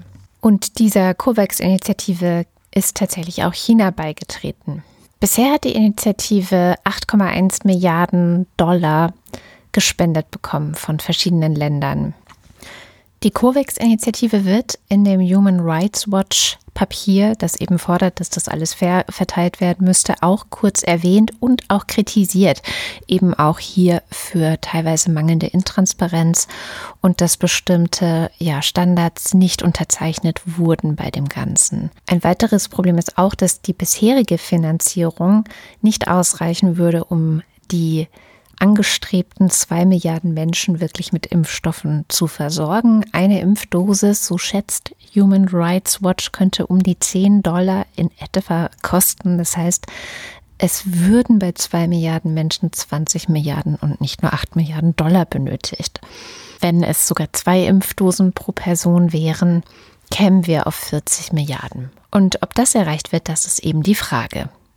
Das war der Faktencheck. Jetzt geht's weiter mit der Sendung. Am Ende muss man halt auch mal sehen, wie viel, wie viel dieser Impfstoff überhaupt kosten soll. Ja. Oder diese Impfstoffe. Das stimmt. Das ist ja dann das Nächste. Und da könntest du dann staatlicherseits auch eingreifen und sagen, okay, hier, äh, gib das mal, gib das mal nach Nigeria, die Differenz zahlen wir oder irgendwie sowas. Wobei du ja, glaube ich, Ja. bevor es, bevor es überhaupt um Verteilung geht, hast du erstmal überhaupt ein Bereitstellungsproblem. Das Zeug muss hergestellt werden. Und das ist ja nicht einfach mal eine Pille, die du drehst und dann äh, verschiffst. Das letzte, was ich irgendwo gehört habe, war, dass die ersten, die ersten Impfdosen halt auch nicht in diesen kleinen Glasfläschchen verschickt werden können, sondern das sind Kanistern, wo direkt 100 Dosen drin sind. Und das dann aber äh, bei minus 200 Grad gekühlt werden muss, damit es überhaupt hält. Und äh, also das, das wird das viel größere Problem. Wahrscheinlich kannst du froh sein, wenn du irgendwo auf dem Land in der Bundesrepublik einen Impfstoff bekommst, wenn das Zeug ausgerollt wird Das und das nicht stimmt. erstmal in den Städten anfängt, weil die Logistik einfach sonst nicht, nicht in den Griff zu kriegen ist. Ja. Wir werden sehen. So, jetzt bin ich auch fertig mit Corona. Wobei Ja, ich dann. eigentlich noch was zur Luftverschmutzung sagen wollte. ja, mach doch. Also es ist aber auch nur eine kurze Meldung. Und zwar ähm, gibt es eine Studie, die herausgefunden hat, dass Corona und Luftverschmutzung zusammen ziemlich schlecht gehen, wie man sich denken kann. Also Luftverschmutzung vor allem im Sinne von Feinstaub. Denn es hat sich gezeigt, dass in den Ländern, wo die Luftverschmutzung besonders hoch ist, auch mehr Leute an Covid-19 sterben als in den anderen Ländern. Also auch wenn man die anderen Faktoren, die dazu führen können, dass man stirbt, so gut es geht rausrechnet, was natürlich bei sowas wie Asthma schwierig ist, weil Asthma auch durch hohe Luftverschmutzung verursacht wird, unter anderem, aber eben auch ähm, dann eine sehr große, das dann eine sehr große Rolle spielt. Und äh, es gibt eine Zahl, nämlich, dass um die 15 Prozent der Covid-Toten weltweit ähm, gestorben sind, weil wir ein so großes Problem mit Luftverschmutzung haben. Ja. Tja. Wundert mich jetzt auch nicht. Nee, wunderte wahrscheinlich keinen. Was mich wundert, ist, dass die Luftverschmutzung hier bei mir, wo ich wohne, vergleichsweise gering ist. Ja, Obwohl ich ja in der Nähe der Autobahn wohne Mhm. und äh, relativ große Verkehrsachsen um mich rum habe, aber wo das Also ich messe ja so, so eine. Messstation draußen. Ja, genau. Hier scheint gute, gute Ventilation zu sein, weil dann eben doch große, breite, offene Flächen da sind und sowas. Naja. Da fällt mir ein, eins habe ich noch zu Corona und zwar ähm, wollte ich eigentlich als O-Ton mitgebracht haben, aber da hätte ich zu viel Kontext liefern müssen. Ich habe äh, gestern Abend mal wieder eine Folge der Wirtschaftskunde aufgenommen. Und da formulierte Christian Bayer, also der ist äh, Ökonom in Bonn an der Uni, äh, formulierte eine ganz interessante These, nämlich das mit den Schulschließungen, beziehungsweise nicht stattfindenden Schulschließungen ähm, und dem Schließen allen öffentlichen Lebens ansonsten. Er sagt, das ist im Grunde, würde sich das im, Anfühlen im besten Fall würde sich das, nee, würde sich das auf die Betriebe auswirken wie eine Schulschließung. Ja, du hast ja, du hast ja bestimmte Ketten an Infektionen. Ach so. Ähm, ja, also der Typ, der, der Typ geht ins Restaurant, infiziert sich da, geht in den Betrieb, infiziert da einen, der geht ins Restaurant, infiziert den nächsten. Was auch in Schulen passiert, ne? Schüler, Schüler der einen Schule infiziert sich, trägt's nach Hause, der trägt's in den Betrieb, der infiziert sein Kind, das Kind infiziert die Schule. So, jetzt hast du da, du hast ja, im Grunde hast du da zwei große Infektionsketten. Und eine davon ist jetzt durch diesen Lockdown, wird die komplett gekappt. Das heißt, es ist sehr gut möglich, dass du einen Schulschließungseffekt erreichst, ohne die Schulen tatsächlich zu schließen. Und er schränkte dann hinten rein, hinten raus aber auch ein. Die Folge versuche ich am Wochenende fertig zu machen, wer es sich anhören möchte. Kommt dann auf Rind. Er schränkt dann hinten raus auch ein und sagt, und jetzt müssen die Betriebe, also die Arbeitgeber, dringend begreifen, dass sie so viel wie möglich die Leute jetzt ins Homeoffice schicken, also lassen müssen, weil Arbeitgeber machen das ja nicht so gerne, dass sie äh, den Leuten Homeoffice ermöglichen müssen, so viel wie möglich. Vor allen Dingen da, wo wo immer es geht, ja, damit halt auch die Ketten, die in den Betrieben noch, also die Infektionsketten, die in den Betrieben noch sind, damit auch die noch mal reißen können, weil nämlich sonst im Dezember die Schulen zu sind und dann müssen alle ins Homeoffice. Ja. Fand ich irgendwie noch nur einen ganz witzigen Blick auf, auf diese ganze Geschichte. Ich habe ja eine andere Theorie, woher es kommt. Was? Dass die Schulen offen gehalten werden. Also, ich höre. warum die Schulen offen gehalten Menschenversuche. werden. Menschenversuche. Naja, gut, das ist das eine. Das sagen ja jetzt auch viele. Immerhin werden wir dann ja. sehen, ne, ob in den Schulen ja, was passiert oder nicht. Also das wir, haben noch, wir haben noch zwei mögliche Treiber. Das sind die genau. Betriebe und die Schulen. Mehr haben wir. Äh, Einzelhandel natürlich, aber ja. Ja, und ähm, klar, Scheiße das ist das eine. Aber ich glaube tatsächlich äh, könnte das andere vielleicht entscheidender sein. Denn wenn sie die Schulen, ich will ja gar nicht, dass sie schließen. Das ist ja schon mal das eine. Mir würde es ja reichen, wenn die die Klassen teilen würden und also so, dass weniger Kinder, Jugendliche in einer Klasse sind und alle tragen Maske und dann noch dafür sorgen, dass genug gelüftet wird. So. Mhm. Das ist seit Sommer, was wir wissen aus anderen Ländern, dass man tun müsste in einer Situation wie der jetzigen, wo wir einfach die Pandemie äh, ja wieder zurück haben, wo die zweite Welle da ist, wo es exponentiell steigt und so weiter und so fort. Wenn sie das machen würden, wäre ich ja schon zufrieden. So. Also dann wäre nicht zufrieden, aber dann wäre ich schon beruhigt. Da müssten sie aber die Klassen eben auch teilen. Sprich, ein Teil ist in der Schule und ein Teil ist zu Hause und das Ach so, heißt. Ich dachte, man, ich dachte, man teilen heißt, dachte ich immer Vormittag, Nachmittag. Das könnte man auch versuchen, natürlich, aber es gibt ja auch Ganztagsschulen, die haben eh schon auch nachmittags und dann gibt es zu wenig Raum und wie willst du dann die Lehrer bezahlen? Dann arbeiten die doppelt so viel, das kannst du auch nicht verlangen und und und. Also da hängt ja viel dran. In der Regel würde man ja sagen, man teilt und die, ähm, das ist auch der Plan an den meisten Schulen, die ich jetzt kenne. Es gibt eine Gruppe A, es gibt eine Gruppe B und die wechselt sich irgendwie ab. Ob das jetzt ist, dass Gruppe A montags kommt und dann dienstags Gruppe B und so weiter und so fort oder ob es wochenweise ist, ist unterschiedlich, aber die wechseln sich irgendwie ab, sodass mhm. nur die Hälfte da ist und dass Gruppe A und B sich auch nicht begegnen. Ähm, und warum wird das nicht gemacht? Weil dann müsste man ja die jeweils abwesende Gruppe digital auf dem Laufenden halten. Ja, klar. Und das haben sie nicht geschafft. Sie haben es nicht geschafft, in den letzten sechs Monaten die digitale Ausstattung der Schulen hochzufahren und sie, sie müssten das zugeben. Also sobald sie anfangen würden, Klassen zu trennen, müssten sie zugeben, dass sie krass versagt haben. Und ich habe so das Gefühl, sie kaufen gerade vielleicht noch so ein bisschen Zeit, um vielleicht in den nächsten ein, zwei Wochen doch noch. Ja, aber tun sie ja nicht. Aber tun, tun, sie, es tun sie ja nicht. Also es ist ja nicht so, dass sie das nicht schon länger gewusst hätten. Sie tun es nicht. Also die, ich bin sicher, dass die Kultusminister und Kultusministerin ähm, sich jetzt erstmal wieder zurücklehnen, weil jetzt läuft es ja erstmal wieder zwei, drei Wochen gut und äh, dann passiert irgendwas. Und ich finde, du, du gehst gar nicht hart genug mit denen ins Gericht. Ja? Du sagst, äh, du, du nennst das so, ja, sie haben es nicht geschafft, die Schulen digital auszustatten. Worüber reden wir denn hier bitte schön? Wir reden hier über eine beschissene Webcam, die im Klassenraum steht und den Lehrer und die Tafel abfilmt. Das ist doch, worüber wir reden. Ja, also. Ja, dann ja. können halt die Kinder, die zu Hause sitzen, die nehmen dann am Unterricht teil und können sich halt nicht melden und auch mal was sagen. Aber was ist denn das? Oder, oder gut, ich bin seit 30 Jahren nicht mehr in der Schule gewesen. Vielleicht gibt es heutzutage keinen Frontalunterricht mehr und das mhm. ist alles irgendwie ganz fancy schmancy Gruppenarbeit oder so, aber ich kann es mir ehrlich gesagt nicht vorstellen. Ja, doch, ist schon häufiger, Echt? häufiger. Schade. Aber kann man Meine super ganze gut. Theorie über wieder im Arsch. aber gerade auch Gruppenarbeit kann man ja äh, gut online, ähm, ich sag mal, dirigieren also und betreuen. Und ähm, das, das, das hat auch stattgefunden an der einen Schule, äh, wo ich ein Kind habe, dass dann einmal am Tag gab es die Videokonferenz, da konnten Fragen gestellt werden, dann ist in mhm. Gruppen gegangen worden, haben in Gruppen gemeinsam Dinge erarbeitet und dann hat man am nächsten Tag in der Videokonferenz darüber gesprochen, was die Ergebnisse der Gruppenarbeit waren. Und so mache ich das ehrlich gesagt auch, wenn ich Workshops gebe gerade, dass ich Ja. eine Videokonferenz, gebe einen Input, dann kriegen die Hausaufgabenarbeiten vor sich hin und dann bespricht man das halt. Und Es ist eigentlich kein Hexenwerk, aber Nee. Aber es ist ja anscheinend, da drehen wir uns ja auch immer wieder im Kreis, es ist ja anscheinend für einen nicht geringen Teil der Lehrerschaft in Deutschland schon Hexenwerk, einen Computer zu haben, der halbwegs auf dem aktuellen Stand der Technik ist. Ja. Das ist ja schon und, Hexenwerk. und das hier. ist halt, sie wissen, dass es nicht funktioniert, deswegen machen sie es nicht. Das Hm. ist meine Theorie. Ja, aber, aber warum, was, das ist, was ich, gut, also, ne, erzähle ich ja auch immer wieder, äh, alte enge Freundin von mir, Bildungsforscherin, und die sagt seit 20 Jahren, dass ähm, die Bildungsministerien, die Kultusministerien äh, im Prinzip beratungsresistent sind. Ähm, egal, was man denen sagt, ist, die wollen das nicht wissen.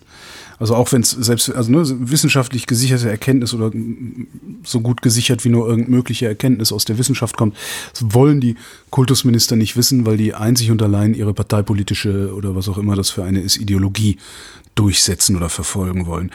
Aber es ist ja nochmal ein Unterschied, ob jetzt Bildungsforscher sagen, ja, gucken Sie doch bitte mal das Schulsystem in Finnland an. Und du dann sagen kannst, ja, aber bei uns gibt's mehr Nobelpreisträger. Ähm, oder ob jetzt im Grunde gesamtgesellschaftlich die Erkenntnis vorhanden ist, dass die Schulen anders ausgestattet werden müssen, also sagen wir mal anders befähigt werden müssen. Ähm, das wissen wir ja seit, also du weißt das schon seit vielen Jahren, ich seit ein paar weniger Jahren, aber ich gehe mal davon aus, dass der größte Teil dieser Gesellschaft das seit spätestens sechs Monaten auch weiß. Warum haben sie dann diese sechs Monate lang nichts getan? Ja, Also das passt nicht zu deiner Verschwörungstheorie, finde ich. sie haben gehofft. Ach so, oh Gott, ja, nee, du hast, ja, du hast recht. Ja, nee, ja. Hm?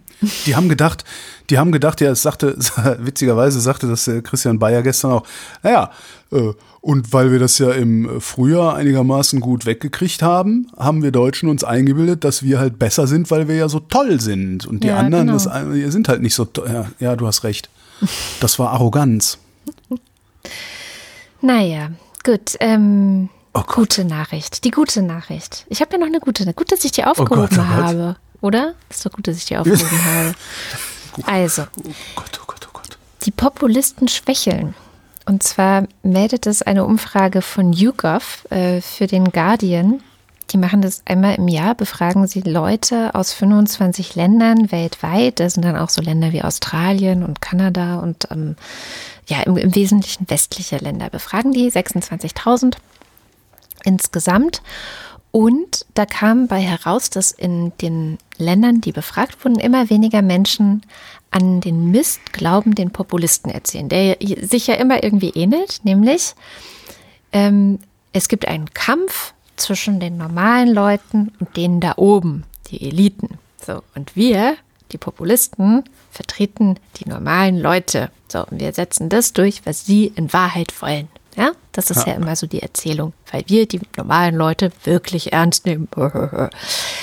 Und tatsächlich nimmt die Zustimmung zu den Aussagen dieser Leute ab. Also das kann man messen. Besonders stark ist das in Europa.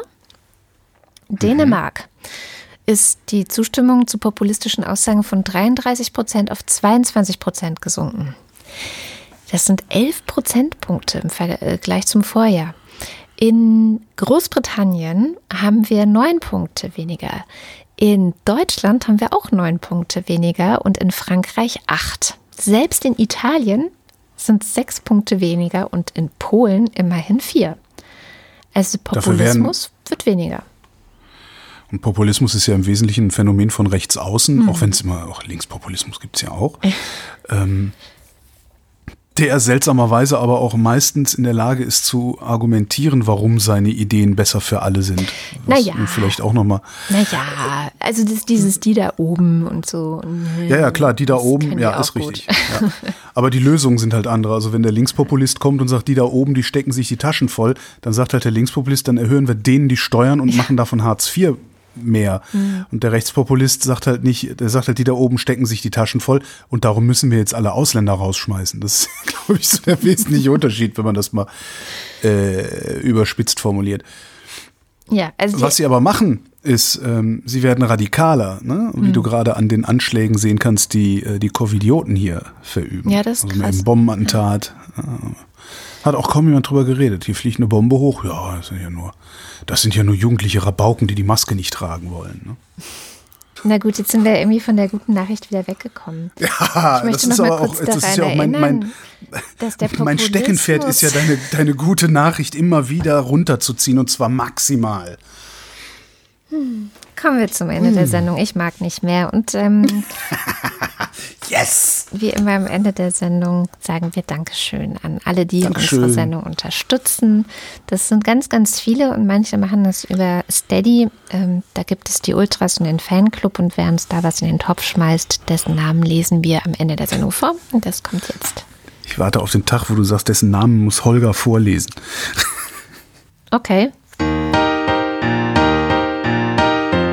00001. Jetzt weißt du, was nächste Woche kommen wird. Elegia einzigartig von Luxarien will auch mal an den Anfang.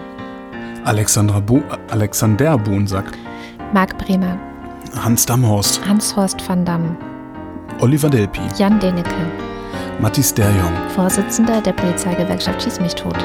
Markus Dietz, Das kommt nach dem Wohnmobil. Ein Kleinlaster. Christopher Etzel, Achso, das war eine Frage. Ein Kleinlaster? Entschuldigung. Andreas Freund Erik Fröhlich, und Adrian Hauptmann. Katharina Hüll, Muahahaha, ich bin deine Nemesis. sis, sis. Matthias Johansen. Antjot Kästner. Zu Zeiten des zweiten Aufstiegs der Corona ist es Zeit für eine Zustandsbemerkung. Ja, die Gesänge sind nicht neu, dennoch war manchmal wünsche ich, dass es regnet 700 Tage lang, bis alles von mir weggespült wird, damit ich wieder atmen kann. Wenn eure Pflanzen tot aussehen, esst zuerst den Nachtisch, denn wer weiß, was noch kommt und die wachsen nur knusprig.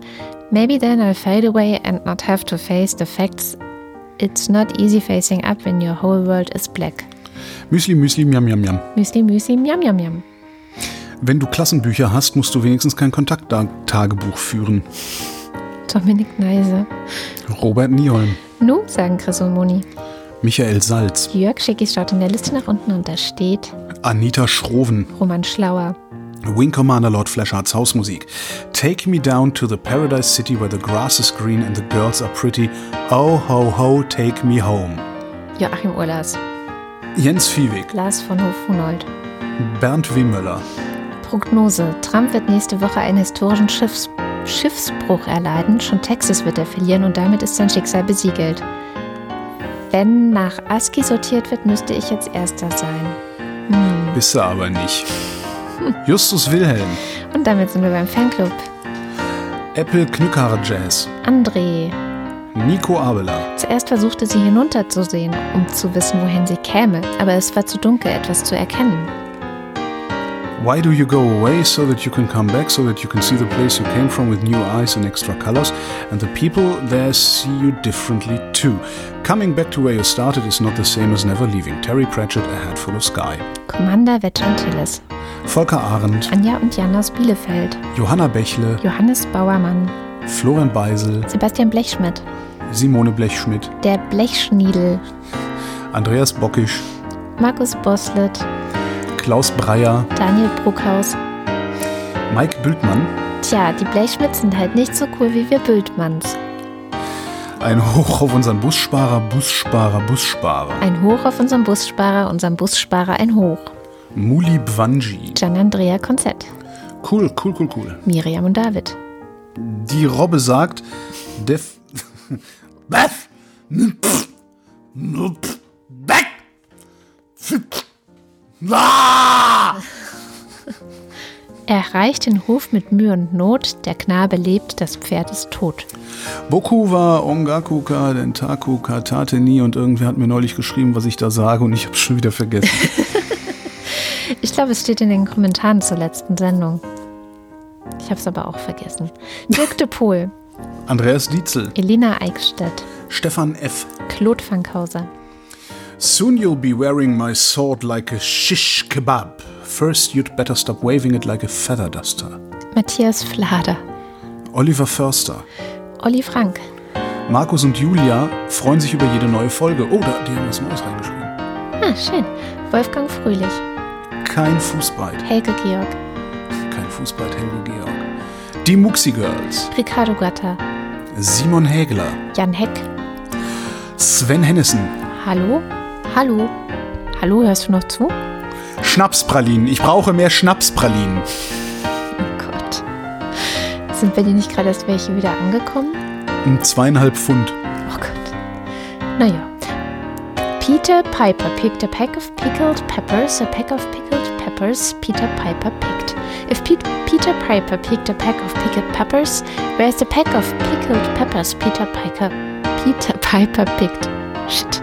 Da, da Dütsch in der Schweiz. Andreas Jasper.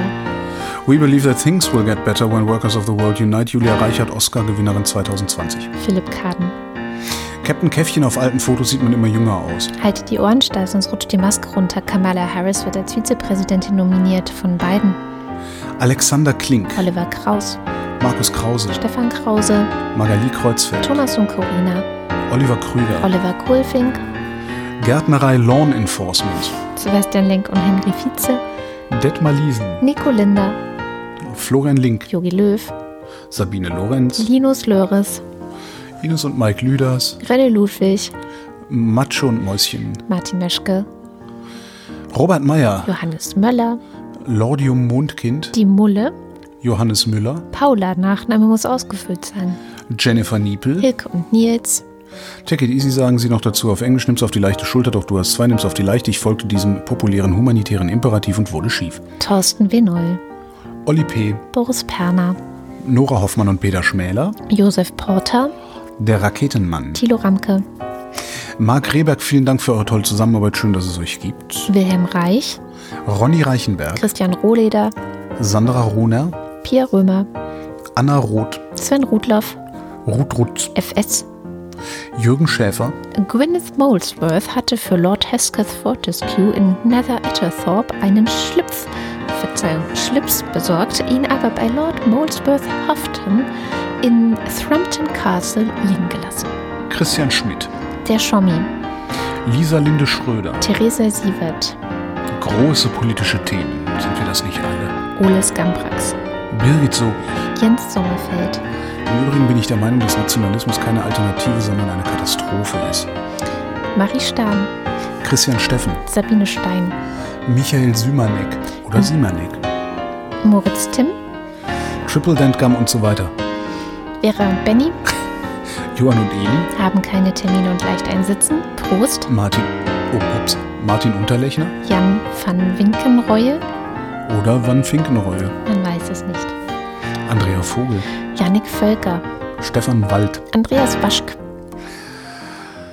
Watashino Hoba Kura Futo wa Unagi de Ipaides. Donnerwetter. Who Controls the British Crown und so weiter. Neulich haben wir die Folge tatsächlich gesehen mit den Steinmetzen. Ach schön. Das sind ja keine Steinmetz, das sind Freimaurer. Nee, bei den Simpsons heißen die Steinmetze. Echt? Die haben sich nicht getraut, Freimaurer zu sagen? Oder? Ja, Ach also Gott. zumindest in der Übersetzung und ich glaube Stonecutters. Ja, ja, wahrscheinlich. Nee, Stonecutters heißt, glaube ich, in der Echt? Original. Mhm, Damit die Freemasons sie nicht verklagen, ne? wahrscheinlich. Ist ja geil. Tobias Wirth, Stefan Wolf, Uwe Zieling, Christoph Ziesecke, der, der fälschlicherweise annahm, die 4000 voll gemacht zu haben. Simon Ziebert. Tina Becker, In der deutschen Sprache hat ein Mädchen kein Geschlecht, aber eine Rübe schon.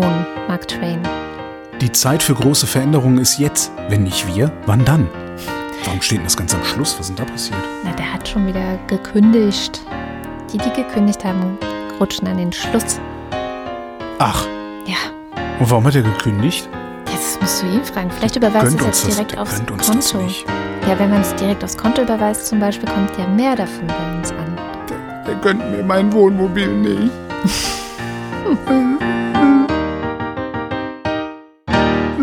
Vielen herzlichen Dank an euch alle, auch an die, die aufs Konto überweisen. Und das war die Wochendämmerung vom 30. Oktober 2020. Wir wünschen frohe Halloween und vielen Dank für die Aufmerksamkeit. Tschüss.